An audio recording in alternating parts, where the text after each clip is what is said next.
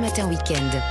6h-9h, Lénaïque Monnier. Avant de retrouver Alban Le Prince pour un nouveau journal sur Europe 1, on va partir en balade, on va parler gastronomie. Bonjour Vanessa Za, bonjour Olivier Pouls. Bonjour. Bonjour. Du Brahms. Du Brahms, madame. Oui, pourquoi Pour à aller votre où avis bah, à votre Bah, en avis du Hongrie. Brahms, Allez. évidemment. Un peu de On- culture. un peu de culture. On atterrit à Budapest. Alors évidemment, il y a les grands classiques, mais j'avais envie de, de- de vous parler d'une nouveauté de la maison de la musique hongroise. Ah bah oui. Parce que c'est un bijou. Alors déjà, c'est une perle, une perle architecturale. Euh, on la doit au, au japonais Sou Fujimoto. Oui. Lui, c'est le papa de l'arbre blanc de, de Montpellier. Je ne sais pas si vous voyez. je vois. Je Voilà. visualise. Et alors avec cette maison de la musique, bah, on est resté hein, dans, dans- dans son ADN. hein. il appelle ça l'avenir primitif. Alors c'est un bâtiment ultra moderne qui est extravagant. Euh, il est situé en plein cœur du bois de la ville. Euh, Il n'y a pas d'angle droit. Le toit est percé de trous pour laisser passer les arbres. Et puis il y a des, des puits de lumière jusqu'en bas euh, de, de la structure. C'est à la fois une ode à la nature, à la, à la musique. Toute l'histoire de la musique est retracée de manière interactive et donc des grands compositeurs au festival contemporain. Donc les fans, n'oubliez pas d'ailleurs le festival de Gziget en août comme chaque année. Hein, on Et- prend ses billets. Et alors, si on va à Budapest, Vanessa, on peut aller aussi à l'extérieur de Oh, ouais, Budapest. J'avais envie de vous emmener là-bas parce que euh, ça, ça vaut le détour et on Mhm. n'y pense pas. C'est le Grand Budapest. Euh, on suit les boucles du, Da- du Danube à vélo électrique. Alors à l'est, à 30 km, vous avez cette ville de, de Gödöllő euh, qui est très connue pour son château royal, le plus Mhm. grand château baroque de, de Hon- Hongrie, euh, qui a été offert par le peuple euh, en cadeau de mariage à François Ier et donc à Sissi. Eh oui. Voilà, c'était un, Impératrice. un de ses lieux de villégiature préférés. Euh, prenez vos temps, il y a 31 salles et dont une à ne pas rater quand vous êtes avec vos petites filles, évidemment. Eh oui. Une salle bondée de robes et De de robes et oh, bijoux. de bijoux. Il y a Alors, il y beaucoup a- plus qu'à Il y Vienne. a un autre endroit que vous nous recommandez dans ce grand Budapest. Ouais, que j'a- J'aime beaucoup. Ça s'appelle Szentendre, euh, à une vingtaine de, de kilomètres au nord, et c'est l'une des plus anciennes et des plus belles villes médiévales de Hongrie.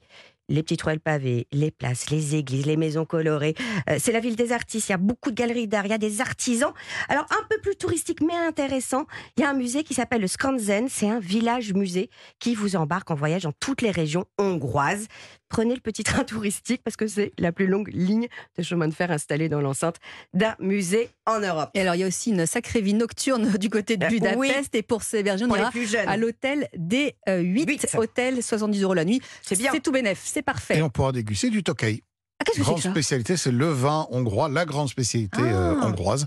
Mais dites Euh, Bah, donc. très très belle. Et faire des euh, strudels aussi. ouais, ouais, Mm. c'est, c'est une- c'est une- sont des vins liquoreux, mais Est-ce que ça délicieux. accompagne bien les choux de Bruxelles, transition Pas sûr Non. vraiment, non. Alors là, c'est très compliqué. Alors, est-ce que vous connaissez d'ailleurs le point commun qui est entre les choux de Bruxelles et les endives Ah, pas du tout. Oula.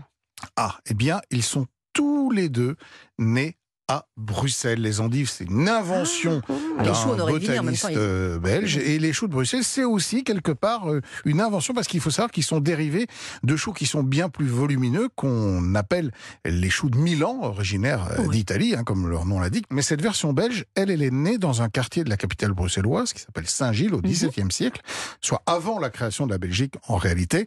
Et l'idée, c'était de cultiver des choux à la verticale pour gagner de la place parce Ah. qu'il y avait beaucoup de maraîchers, mais il y avait euh, de plus en plus de besoins Eh oui, pour bien sûr, construire fallait les maisons et comment donc il ouvrir les fallait gens. gagner de la place. Comme à Hong Kong. Hein. Hmm Voilà, et on a fait monter ces choux qui sont devenus euh, un petit peu plus petits. Alors, est-ce que vous savez à quoi ça ressemble d'ailleurs euh, une culture de choux de Bruxelles Pas du- non, pas du tout. Ouais, parce qu'on les trouve. euh, mais On les trouve dans des en fait, barquettes, c'est- nous. c'est comme des espèces de petits arbustes euh, avec euh, des, des, des, des, des choux qui sont disposés, euh, voilà, euh, tous les 2-3 cm. Comme des grappes de tomates. euh, comme des grappes de tomates ou des boules de Noël. Ah oui, et puis à d'accord. la fin, ben, au-dessus, vous avez euh, un large feuillage qui coiffe cette, euh, cette petite plantation. La saison, c'est de mars, euh, pardon, la saison, c'est de septembre à fin mars, car ils craignent On est en une plein forte dedans. chaleur.